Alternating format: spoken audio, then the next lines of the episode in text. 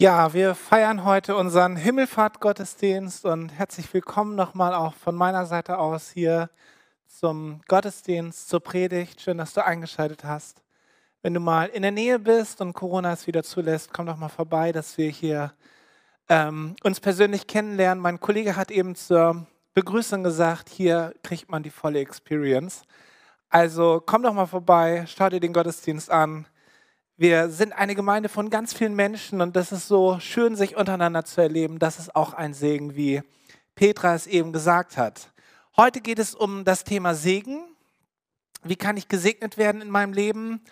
Und auch das möchte ich dir, der du jetzt eingeschaltet hast, nochmal zusprechen. Wenn dich das interessiert, bleib dran. Gott hat wirklich Segen für dich und möchte dich segnen bis zum Ende, bis zum Überfließen. Deswegen soweit eine Begrüßung für alle, die online da sind. Schön, dass auch ihr hier seid vor Ort. Euch habe ich nicht vergessen, aber mir war das wichtig, das am Anfang zu sagen. Und ich predige heute über Segen. Das hat zwei Gründe. Erstens, vor ein paar Wochen äh, wollte ich morgens los zum Gottesdienst. Und äh, zu Hause war Frühstückszeit und alle saßen um den Tisch. Und dann fragt mich meine Tochter Alex, äh, Papa, was heißt eigentlich Segen? Und ich dachte, oh, äh, so eine krasse Frage äh, zum Frühstück, gute Frage, sehr gute Frage. Und habe dann gesagt, ich muss gleich los zum Gottesdienst. Segen heißt, dass wir, was habe ich ungefähr gesagt, dass wir das Gute, was Gott für jemanden auf dem Herzen hat, dass wir das äh, beten, dass das in das Leben der Person hineinkommt. Der zweite Grund ist, warum ich über Segen predige. Lukas schreibt im äh, Evangelium folgendes, und zwar in Lukas 24 ab Vers 50. Er, also Jesus, führte sie, seine Jünger, aber hinaus nach Bethanien und hob die Hände auf und segnete sie. Also es hat etwas mit Himmelfahrt zu tun. Und es geschah, als er sie segnete, schied er von ihnen und fuhr gen Himmel. Sie aber beteten ihn an und kehrten zurück nach Jerusalem mit großer Freude und waren alle Zeit im Tempel, priesen Gott. Jesus hob seine Hände und während er seine, Hände, äh, während er seine Jünger segnete, fuhr er in den Himmel. Jesus segnete sie. Und er war mit ihnen, ja, drei Jahre unterwegs und was würdet ihr tun, wenn jemand, der euch wirklich was Wichtiges bedeutet, nach drei Jahren Abschied nimmt und sagt, jetzt gehe ich? Die Jünger weinten nicht. Es steht auch nicht da, dass sie traurig war. In, dieser, in diesem Bericht von Lukas, der in der Apostelgeschichte noch ein bisschen gestreckt ist, gehen sie nach einem Moment hinein in die Anbetung. Sie beten Jesus an. Ich weiß nicht, ob Sie erlebt haben, dass Jesus auch in der Anbetung ihnen dann begegnete. Aber sie waren einfach, sie haben die äh, erkannt, was Petrus schon ein paar Jahre vorher beim Fischzug erkannt hat, dass ihnen in Jesus Gott begegnet ist.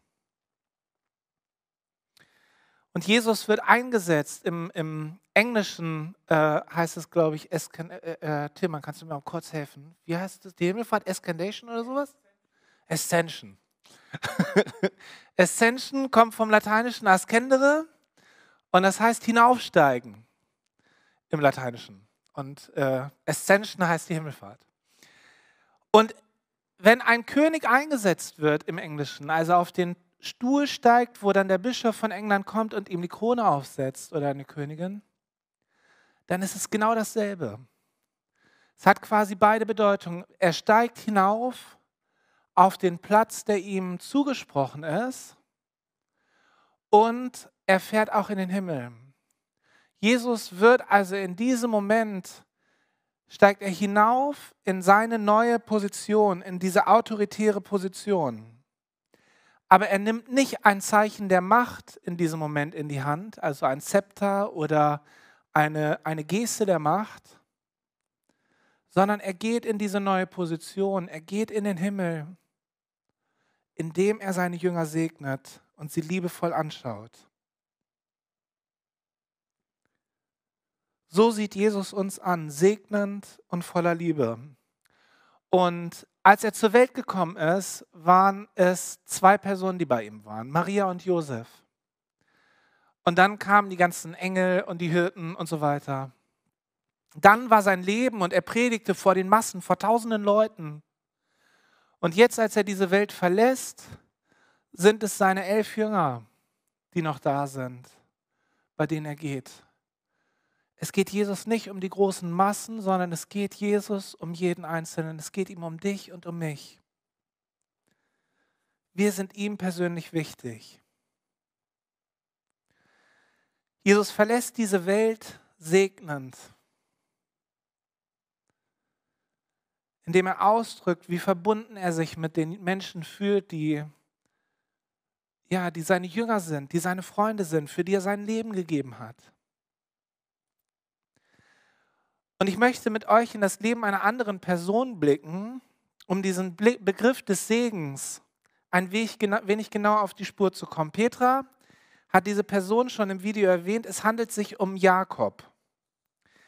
Und ich lese einen äh, Teil der Geschichte. Sie ist sehr lang. Ich habe ein paar Verse auserwählt, äh, ausgewählt. Und ich lese sie vor. Sie stehen in äh, Genesis 27, 18 bis 34. Und so gab sie das Essen mit dem Brot, wie sie es gemacht hatte, in die Hand ihres Sohnes Jakobs. Und er ging hinein zu seinem Vater und sprach, mein Vater. Und er antwortete, hier bin ich. Wer bist du, mein Sohn? Jakob sprach zu seinem Vater, ich bin Esau, dein erstgeborener Sohn. Ich habe getan, wie du mir gesagt hast. Richte dich auf, setz dich und iss von meinem Wildbret, auf das, meine, auf das mich deine Seele segne. Isaak aber sprach zu seinem Sohn, wie hast du so bald gefunden, mein Sohn? Er antwortete, der Herr, dein Gott, bescherte es mir. Da sprach Isaak zu Jakob, tritt herzu, mein Sohn, dass ich dich betaste, ob du mein Sohn Esau bist oder nicht. So trat Jakob zu seinem Vater, und als er ihn betastet hatte, sprach er, die Stimme ist Jakobs Stimme, aber die Hände sind Esaus Hände und er erkannte ihn nicht. Denn seine Hände waren behaart wie Esaus, seines Bruders Hände. Und er segnete ihn und sprach, bist du mein Sohn Esau? Er antwortete, ja, ich bin es. Da sprach er, so bring mir her, so, äh, bring es, äh, ähm, so bring mir her, ich will essen vom Wildbret meines Sohnes, dass mich deine Seele segne. Da brachte er es ihm und er aß und er trug ihm auch Wein hinein und er trank. Und Isaak, sein Vater, sprach zu ihm, komm her und küsse mich, mein Sohn. Er trat hin und küsste ihn, da roch er den Geruch seiner Kleider und segnete ihn und sprach, siehe, der Geruch meines Sohnes ist wie der Geruch des Feldes, das der Herr gesendet hat, gesegnet hat. Gott gebe dir vom Tau des Himmels und vom Fett der Erde und Korn und Wein die Fülle. Völker sollen dir dienen und Stämme sollen dir zu Füßen fallen. Sei ein Herr über deine Brüder und deiner Mutter Söhne sollen dir zu Füßen fallen. Verflucht sei, wer dich flucht, gesegnet sei, wer dich segnet. Und als nun Isaak den Segen über Jakob vollendet hatte und Jakob hinausgegangen war von seinem Vater Isaak, da kam Esau, sein Bruder von der Jagd, und machte auch ein Essen und trug's hinein zu seinem Vater und sprach zu ihm, richte dich auf, mein Vater, und iss von dem Wildbret deines Sohnes, dass, du mich, dass mich deine Seele segne. Da antwortete ihm Isaak, sein Vater, wer bist du? Er sprach, ich bin Esau, dein erstgeborener Sohn. Da entsetzte sich Isaak über die Maßen sehr und sprach, wer?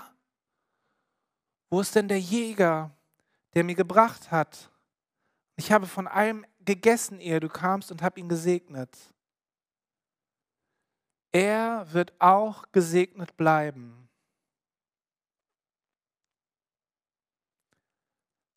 Als Esau diese Worte seines Vaters hörte, schrie er laut und wurde über die Maßen betrübt und sprach zu seinem Vater, segne mich auch, Vater. Soweit der Text. Ich möchte mit uns beten. Jesus, ich Danke dir für diesen krassen Text. Und ich bete, Herr, dass das, was dir wichtig ist, dass wir das heute für uns mitnehmen können. Amen. Es ist kein typischer Himmelfahrtspredigtext, aber ich habe vier Themen in diesem Text, die ich aufgreifen möchte und ich hoffe, dass am Ende die Brücke zur Himmelfahrt deutlich wird. Erstens, Jakob erschleicht sich den Segen seines Vaters. Als Isaak merkt, dass er sterben wird, das war vor dem Text, den ich gelesen habe, ruft der Esau zu sich und sagt, ich werde sterben, ich möchte dich segnen. Und seine Frau, die Mutter Rebekka, kriegt es mit. Sie hatte ihm Zwillinge geboren. Und sie lebten damals in einer patriarchalen Gesellschaft. Das heißt, der erstgeborene Sohn bekommt alles. Das war schon bei Abraham so. Abraham hatte nach äh, seiner ersten Frau noch eine zweite Frau, mit ihr noch viele Kinder und die hat er alle weggeschickt weil er gesagt hat, all mein Segen bekommt Isaak. Und auch das Land und alles. Also Segen war quasi ein Teil Erbe, aber es war mehr als das. Es war auch durch die Handauflegung, durch den Segen bekam das Kind auch Worte, die verheißungsvoll über dem ganzen Leben standen. Isaak ruft also seinen erstgeborenen Sohn Esau zu sich und spricht zu ihm, geh und jage einen Bock und bereite ihn mir vor, koch mir etwas zu essen, damit ich dich segnen kann. Und das bekommt Rebekka also mit und sagt zu ihrem Liebling, zu Jakob, geh raus. Ich habe gehört, dass Isaak Esau segnen möchte und ich habe folgenden Plan. Hier, zieh die Kleidung von Esau an, geh aufs Feld und hol mir zwei Böcke und zieh dir Fell über die Hände damit sich deine Hand anfühlt wie die Hand von Esau. Jakob sagte, aber was ist, wenn Isaak herausfindet, wenn mein Vater herausfindet, dass ich es nicht bin? Rebekka sagte, ich nehme die Strafe auf mich. Nachdem sie schnell also alles vorbereitet hatten, ging er hinein in das Zelt seines Vaters, um gesegnet zu, zu werden. Und dreimal testet ihn sein Vater, bist du es? Ja, ich bin es. Und zum Schluss soll er ihn sogar küssen. Und er riecht an ihm. Er riecht die Kleidung seines Bruders, die nach Feld riecht. Und er segnet ihn. Ich weiß nicht, wie es euch ging. Ich finde, an dieser Stelle kann man eigentlich nur stutzig werden, wenn man sich fragt, was hat es mit diesem Segen auf sich? Kann er nicht einfach sagen, ich ziehe den Segen zurück? Ist Segen mehr als nur ein gutes Gefühl? Was ist das Dauerhafte, das nicht zurücknehmbare an dem Segen? Ein Segen, das sind Worte, die in das Leben der anderen Person hineingesprochen werden. Und Worte haben eine gewaltige Gestaltungskraft. Die ganze Schöpfung ist durch das Wort Gottes geschaffen. Und Gott hat uns mit der Sprache eine gewaltige Kraft anvertraut. Wir können sie positiv und negativ gebrauchen. Ich glaube, dass Worte, insbesondere Worte, die in das Leben von Kindern hineingesprochen werden, ganz viel Kraft haben, ihr Leben zu formen. Meine andere Tochter sagte einmal über meine Mutter, wenn Jenny und ich nicht weiter wissen, dann sagen wir, äh, ähm, willst du nicht mal meine äh, Oma anrufen? Und äh, ähm, beide, beide unsere äh, Großmütter sind super Ergänzung und eine Riesenhilfe und andere Menschen in unserem Umfeld. Und meine Tochter sagte manchmal nach so einem Gespräch, wo sie wirklich was belastet hatte und sie das ähm, so klären konnte, am liebsten würde ich eine Flasche nehmen und Omamas Worte da rein tun und zumachen, dass ich immer, wenn ich sie brauche, sie dabei habe. So wichtig sind Worte der anderen Generation für Kinder.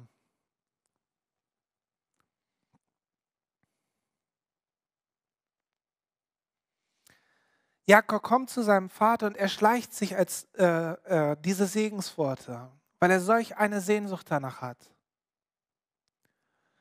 Isaak war nicht nur sein Vater, sondern er war auch sein Stammsoberhaupt. Ich möchte noch ein Beispiel erzählen von dem, wie wichtig solche Worte sind. Ich war auf Teen Street als äh, Teenie und äh, dann immer wieder auch als junger Erwachsener.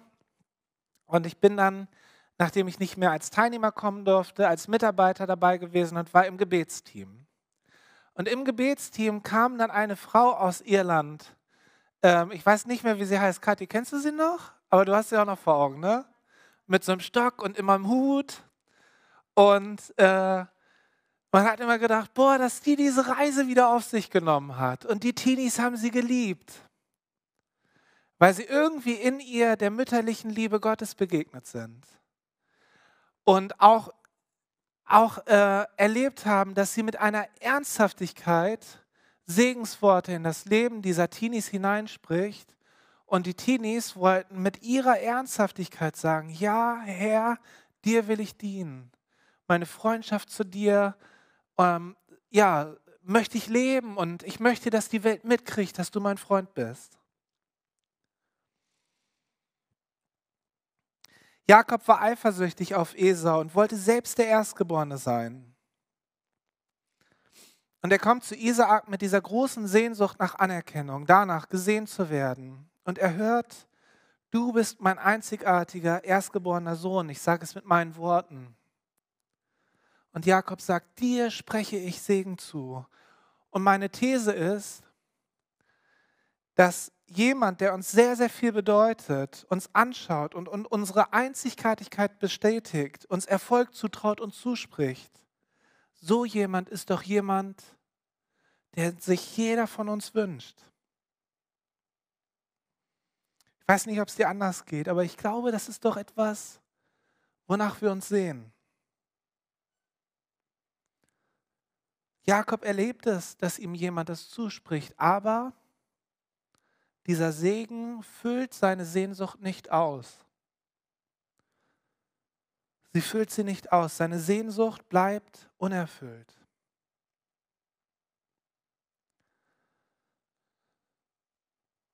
Und ein Grund ist, warum sie ihn nicht ausfüllt, weil er, um diesen Segen zu bekommen, betrogen hatte. Er hatte sich den Segen erschlichen und konnte dabei nicht er selbst sein. Er hatte sich als ein anderer, als sein erstgeborener Bruder Esau ausgegeben. Und ich glaube, diese Strategie ist uns doch auch vertraut. Auch wir verkleiden, um gesegnet zu werden. Beruflich gucken, wie wir uns darstellen, um positiv bewertet zu werden. Wir schlüpfen in Rollen. Wir verhalten uns anders, als wir eigentlich sind in, den, äh, in der Soziologie spricht man gerade in Großstädten von der Segregation der einzelnen Lebensbereiche. Beruflich bin ich ein ganz anderer als in, in meiner Freizeit beim Sport und als dort, wo meine Freunde treffe. Überall geben wir uns so, wie es der Situation entspricht. Auch wenn Freunde uns besuchen kommen, gucken wir, liegen hier noch irgendwelche komischen Sachen rum, räumen auf, machen die Kerze an. Zu Hause heißt es bei uns Kulissen schieben. Letzte Woche habe ich im Radio einen Bericht über Kinder gehört, die in dieser Zeit ja echt vereinsamen. Und dann haben sich äh, Psychologen auf den Weg gemacht. Und so die erste Idee ist doch, wenn man sagt, Mensch, die Kinder sind einsam, was brauchen sie? Sie brauchen Freunde. Und dann sind sie losgegangen und haben Kinder interviewt und haben gesagt, habt ihr Freunde? Und alle Kinder haben ja gesagt. Und dann haben sie die nächste Frage gestellt, könnt ihr mit euren Freunden über eure Probleme reden? Und sie haben alle Nein gesagt. Und die Moderatorin kam dann mit ihrer Gesprächspartnerin weiter so ins Gespräch und sagte, aber das drückt doch eigentlich Freundschaft aus dass ich zu meinem Freund gehen kann und sagen kann, mir geht's schlecht. Dass ich sagen kann, wo ich Unterstützung brauche. Aber diese Angst, im Ansehen zu sinken und die Freundschaft zu verlieren, diese vermeintliche Freundschaft, führt dazu, dass ich Kulissen schiebe. Und die Ehrlichkeit bleibt auf der Strecke. Und die tiefe Begegnung bleibt auf der Strecke. Manche von uns sagen, oder manche sagen, sie kommen in die Kirche wegen des Segens hauptsächlich. Ähm, gibt, gibt so Studien, weshalb kommen Menschen in die, in die Kirche? Und es sagen wirklich viele, äh, der Segen am Ende, das ist das Wichtigste für sie. Das ist total schön, finde ich, weil es, weil es ausdrückt, wie wichtig uns der Segen ist. Aber wenn Kirche zu einem Ort wird, an dem ich von mein, äh, komme und mich von meiner besten Seite zeigen muss, um ja keinen Anlass zu geben, den Segen nicht zu verdienen, dann haben wir ein Problem. Und so eine Kirche sollten wir nie werden. Und wenn du überlegst, ob du aus Scham nicht kommen willst, dann komm, weil hier ein Ort ist, wo wir lernen sein oder lernen wollen, ehrlich miteinander zu sein. Und wo wir lernen wollen, das Gute im anderen zu sehen. Aber es ist so ein Grundproblem, was wir immer wieder mit uns rumschleppen, nicht nur als Kinder. Dritter Punkt, der neue Bund und das Erstgeburtsrecht. Der neue Bund ist im Neuen Testament oder in der Bibel wird davon die Rede, äh, ist davon die Rede, wenn es um das geht, was Jesus für uns getan hat, dann wird äh, im Neuen Testament davon gesprochen, dass Gott einen Bund mit uns schließen möchte. Und auch in diesem Bund gibt es ein Erstgeburtsrecht. Die Frage ist, wer hat dieses Erstgeburtsrecht im neuen Bund? Auf der einen Seite steht im Kolosserbrief, dass Jesus der Erstgeborene der Schöpfung ist. Ich möchte dem jetzt mit auf die, äh, oder dem weiter nachgehen. In einem Lied heißt es, zu dir darf ich so kommen, wie ich bin. Das ist ein Gebet zu Gott. Und ich kann dir was sagen, Jesus ist in den Himmel hinaufgefahren und er lebt außerhalb dieser Zeit und er kennt mich sowieso, wie ich bin. Er kennt mich mit all den Schattenseiten und weiß, wie ich vor ihm stehe. Das, was ich mich nicht traue, in meinen Freundschaften über mich zu erzählen, das weiß er. Und er weiß auch die Schattenseiten und kennt auch die Schattenseiten in meinem Leben, die mir noch gar nicht bewusst sind. Und er schaut dich an, hebt seine Hände und segnet dich. Was ist die Aussage dieses Predigtextes? Ich bin Gott so dankbar, dass wir nicht mehr in dieser Zeit leben, wo der Segen der Norm entsprechend nur einem, nämlich dem ältesten männlichen Kind zugesprochen wird. Nein, dieser Text fordert uns heraus, anders unsere Familien zu leben und unsere Gesellschaft und Gemeinschaft zu leben. Der Text fordert uns heraus, das Gute im anderen aufzurichten und Gutes in das Leben unserer Kinder hineinzusprechen, sie in ihrer Einzigartigkeit wahrzunehmen, in dem, wie unterschiedlich sie sind und sie darin wertzuschätzen. Und das ist auch eine Herausforderung für mich, immer wieder als Vater, als äh, ja, Freund von anderen äh, Familien, nicht nur bei Kindern, sondern auch bei Erwachsenen, Älteren, sie in ihrer Einzigartigkeit wahrzunehmen und das auszusprechen, segnend, was ich an Positiven und, und an Dingen in ihrem Leben wahrnehme. Denn das, was wir aussprechen, hat eine Kraft, Personen zu ermutigen, und ihr Leben äh, positiv zu gestalten. Aber es gibt noch eine tiefere Ebene in diesem Text. Und zwar hat er eine eigenartige Wendung. Ähm, Esau kommt zu Isaak und sagt, kannst du mich nicht auch segnen? Und Isaak sagt, und dennoch wird er gesegnet bleiben. Und ich glaube, dass es hier an dieser Stelle auch damit zu tun hat, dass Isaak etwas erkennt. Und zwar erkennt er, dass Jakob durch Gott gesegnet ist.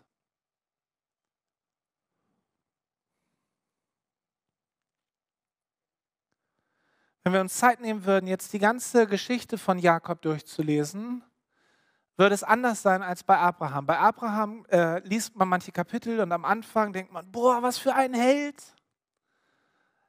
Und dann äh, halbes Kapitel später denkt man, oh, warum machst du das jetzt? Und bei Jakob gibt es nur, warum machst du das jetzt? Und trotzdem segnet Gott ihn. Und der Grund ist der, egal wie fehlerhaft Menschen aus unserer Sicht sind, Gott hat gute Gedanken über ihn. Und egal wie fehlerhaft und wie schattig deine Schattenseiten sind, wie mangelhaft wir uns selbst wahrnehmen, Gott hat gute Gedanken über dir. Und er ringt mit uns darum, dass unser Leben gelingt und wir in seinem Segen leben dürfen. Nach Jahren der Flucht vor dem Zorn Esaus, weil die ganze Familie zerbrochen war durch das, was da passiert ist, will Jakob schließlich nach Hause zurückkehren. Er ist voller Angst, was auf ihn zukommen wird. Er muss sich dem stellen, was bisher, wer sich bisher durchgeschlagen hat, seinen Lügen, seinen Tricks der Übervorteilung seines Bruders. Und auf diesem Weg trifft er am Fluss Jabok eine Person und äh, als Leser weiß man schon, dass es Gott ist. Und er nimmt in dieser Person eine besondere Autorität wahr. Und er gerät mit diesem Mann in einen Ringkampf. Und er beginnt langsam zu ahnen, dass es hier nicht eine normale Person ist, sondern dass hier ein Engel oder eine besondere Person ist, eine, dass er es mit Gott zu tun hat. Das Wort ringen ist in der hebräischen Sprache mit dem Wort Staub verwandt. Gott macht sich hier am Jabok staubig, indem er mit Jakob in seiner Menschlichkeit und seiner Unvollkommenheit begegnet. Er nimmt Jakob so ernst, dass er mit ihm in den Ring steigt, um die Lügen und Zerbrochenheiten in seinem Leben aufzudecken. Und so kämpfen sie die ganze Nacht und am Morgen will Gott diesen Kampf beenden. Aber Jakob, älterer Mann, hier wird deutlich, diese Sehnsucht nach Segen begleitet ihn immer noch. Und selbst wenn wir groß sind, ist nicht zu spät, diese Sehnsucht, dass sie sich füllt. Jakob sagt zu Gott, ich lasse dich nicht los, sei denn du segnest mich, du füllst diese Sehnsucht in mir. Ich bin jetzt jemandem begegnet, wo ich weiß, bei dir kann diese Sehnsucht, die ich in mir trage, endlich gefüllt werden. Ich lasse dich nicht los. Er hat sein ganzes Leben darum gekämpft, nicht zu kurz zu werden.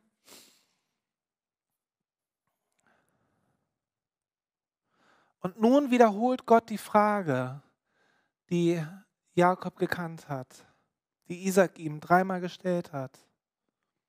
Wie heißt du? Wer bist du? Und Jakob erkennt es, dass er diesmal richtig antworten darf. Er sagt, ich bin es, Jakob.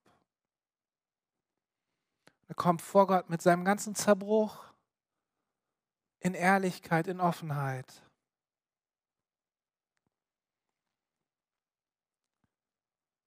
Und Gott segnet ihn. Jetzt möchte ich die Brücke viertens zur Himmelfahrt schlagen.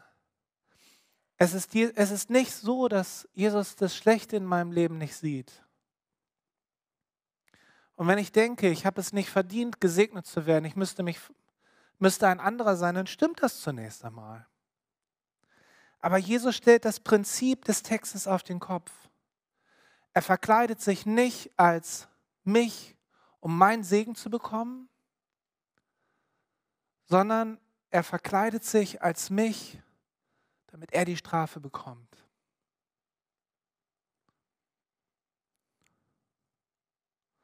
Paulus schreibt in Galater 3, Vers 13, Christus hat uns losgekauft vom Fluch des Gesetzes, indem er zum Fluch für uns wurde. Jesus hat den Fluch, die Strafe auf sich genommen. All das an Ablehnung, was ich denke, was in meinem Leben irgendwie ich selbst über mich empfinde, all das nimmt er auf sich. Er ist für uns zu unserer Rebecca geworden, die die Strafe auf sich nehmen wollte.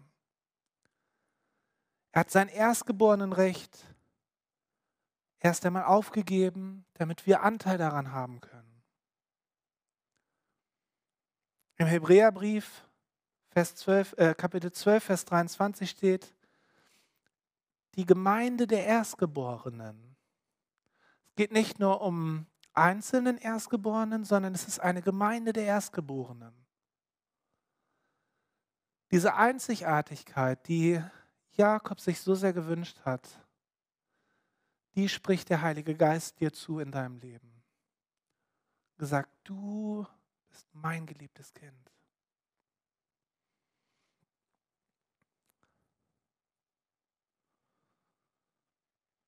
Durch die Erschleichung des Segens ist die Familie von Isaak zerbrochen. Ich weiß nicht, wie Rebekka und Isaak hinterher miteinander gelebt haben, indem sie gemerkt haben, oh, sie arbeiten so gegeneinander. Jakob musste vor Esau fliehen, hatte lange Jahre Angst vor ihm. Esau wollte nichts mehr als Jakob tot zu hauen. Durch die Erschleichung des Segens ist die Familie von Isaac zerbrochen. Durch die Aufgabe des Segens von Jesus ist die Familie Gottes für mich und dich zugänglich geworden. Zu ihm darf ich so kommen, wie ich bin. Ich darf sein Kind und seine Tochter, sein Sohn werden. Thomas Merton schreibt es so. Warte mal.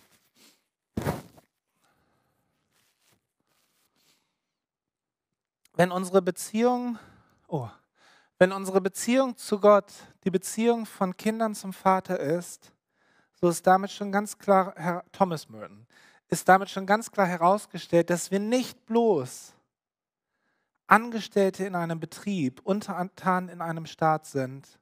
Wir sind Kinder mit eigenen Rechten. Und das höchste dieser Rechte ist eben jenes, das uns zu seinen Kindern macht und uns den Anspruch sichert, persönlich und jeder für sich geliebt zu werden, als Kind, als Individuum, als Person. Das ist etwas, worüber wir äh, einerseits nachdenken müssen, um es zu verstehen. Aber das ist vor allen Dingen etwas, was der Heilige Geist dir schenken möchte. Dass du es nicht nur verstehen musst, sondern dass er möchte das in unser Herz einpflanzen. Und genau darum brauchte es Himmelfahrt, weil es nicht darum ging, dass Jesus hier auf dieser Welt weiter lebt und erkannt wird und gesehen wird, sondern der Weg Jesus, das Ziel ist es, dass wir einen Zugang zu Gott, dem Vater haben. Und das ist der tiefste Segen, den wir in dieser Welt empfangen dürfen, weil er unsere tiefste Sehnsucht stillen möchte. Wenn wir diesen Segen ergreifen, dann hat es zwei Konsequenzen, also ein, eigentlich eine.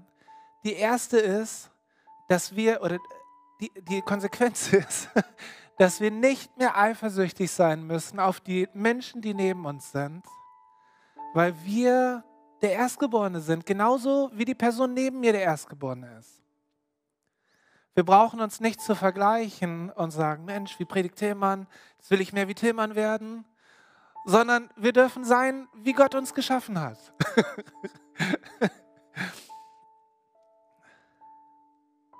das ist der größte Segen, dass wir als Kinder Gottes leben dürfen.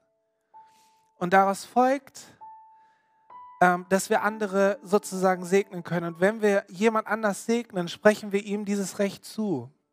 Deshalb segnen wir auch so gerne am Ende vom Gottesdienst und wenn Kinder geboren werden, segnen wir sie gerne. Gerade weil wir auch wissen, was, was an Herausforderungen auf uns wartet. Auch an Anfragen und an, an äh, Zweifeln, die kommen.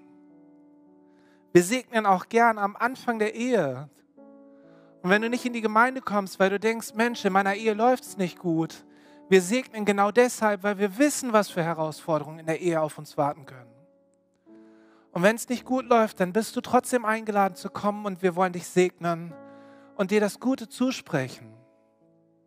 In Joel äh, steht, lass den Schwachen sagen, ich bin stark. Es ist manchmal gut, in den, in den herausfordernden Zeiten einfach die Segensworte über sich selbst auszusprechen, aber auch anderen zu sagen, ich bin schwach. Und dann wollen wir das tun und sagen, wir sprechen diese, diese Stärke und den Segen über dir aus. Ja, und die zweite Konsequenz eigentlich aus diesem Predigtext ist, Gott stülpt dir diesen Segen nicht einfach über. Er sagt nicht einfach, jetzt vereinnahme ich dich als mein Kind sondern es ist eine Einladung an dich. Und du kannst sagen, ja, ich komme, ich möchte dein Kind werden. Ich erkenne, dass ich selbst diesen Segen für mich nicht empfangen darf, aber ich danke dir, Jesus, dass du dein Recht aufgegeben hast. Dass du all das Schlechte, was, was meine stinkende Kleidung angezogen hast, und meine Strafe auf dich genommen hast. Und wenn du das, eine Sehnsucht danach hast, Gottes Kind zu werden, dann komm heute zu ihm und sag, Jesus, ich gebe dir mein Leben. Und ich möchte dein Kind werden. Wir haben gerade einen Kurs laufen mit Tillmann, wo das alles nochmal erklärt wird. Und wir werden im, im, im Sommer einen Alpha-Kurs auch wieder haben, wo man sagen kann, wie kann ich dieses Kind, diese, dieses, äh, dieses Leben beginnen? Was werde ich nun meiner Tochter antworten, wenn sie mich nochmal fragt oder auf ihre Frage, wo ich ja gesagt habe, ich kann nur kurz antworten, was Segen bedeutet. Ich habe ja gründlich darüber nachgedacht, über die Frage, was ist eigentlich Segen? Ich glaube, ich werde sagen, vielleicht hörst du auch gerade zu, du hast nicht nur uns als Eltern, die dich sehr lieb haben, sondern du hast einen Papa im Himmel, der dich noch unendlich mehr liebt als ich der auch da ist, wenn ich oder wenn wir nicht da sind, der der beste Begleiter für dein Leben sein möchte. Zu ihm darfst du immer wieder kommen. Und weil er auch mein Vater im Himmel ist, sind wir in ihm sogar Geschwister. Amen.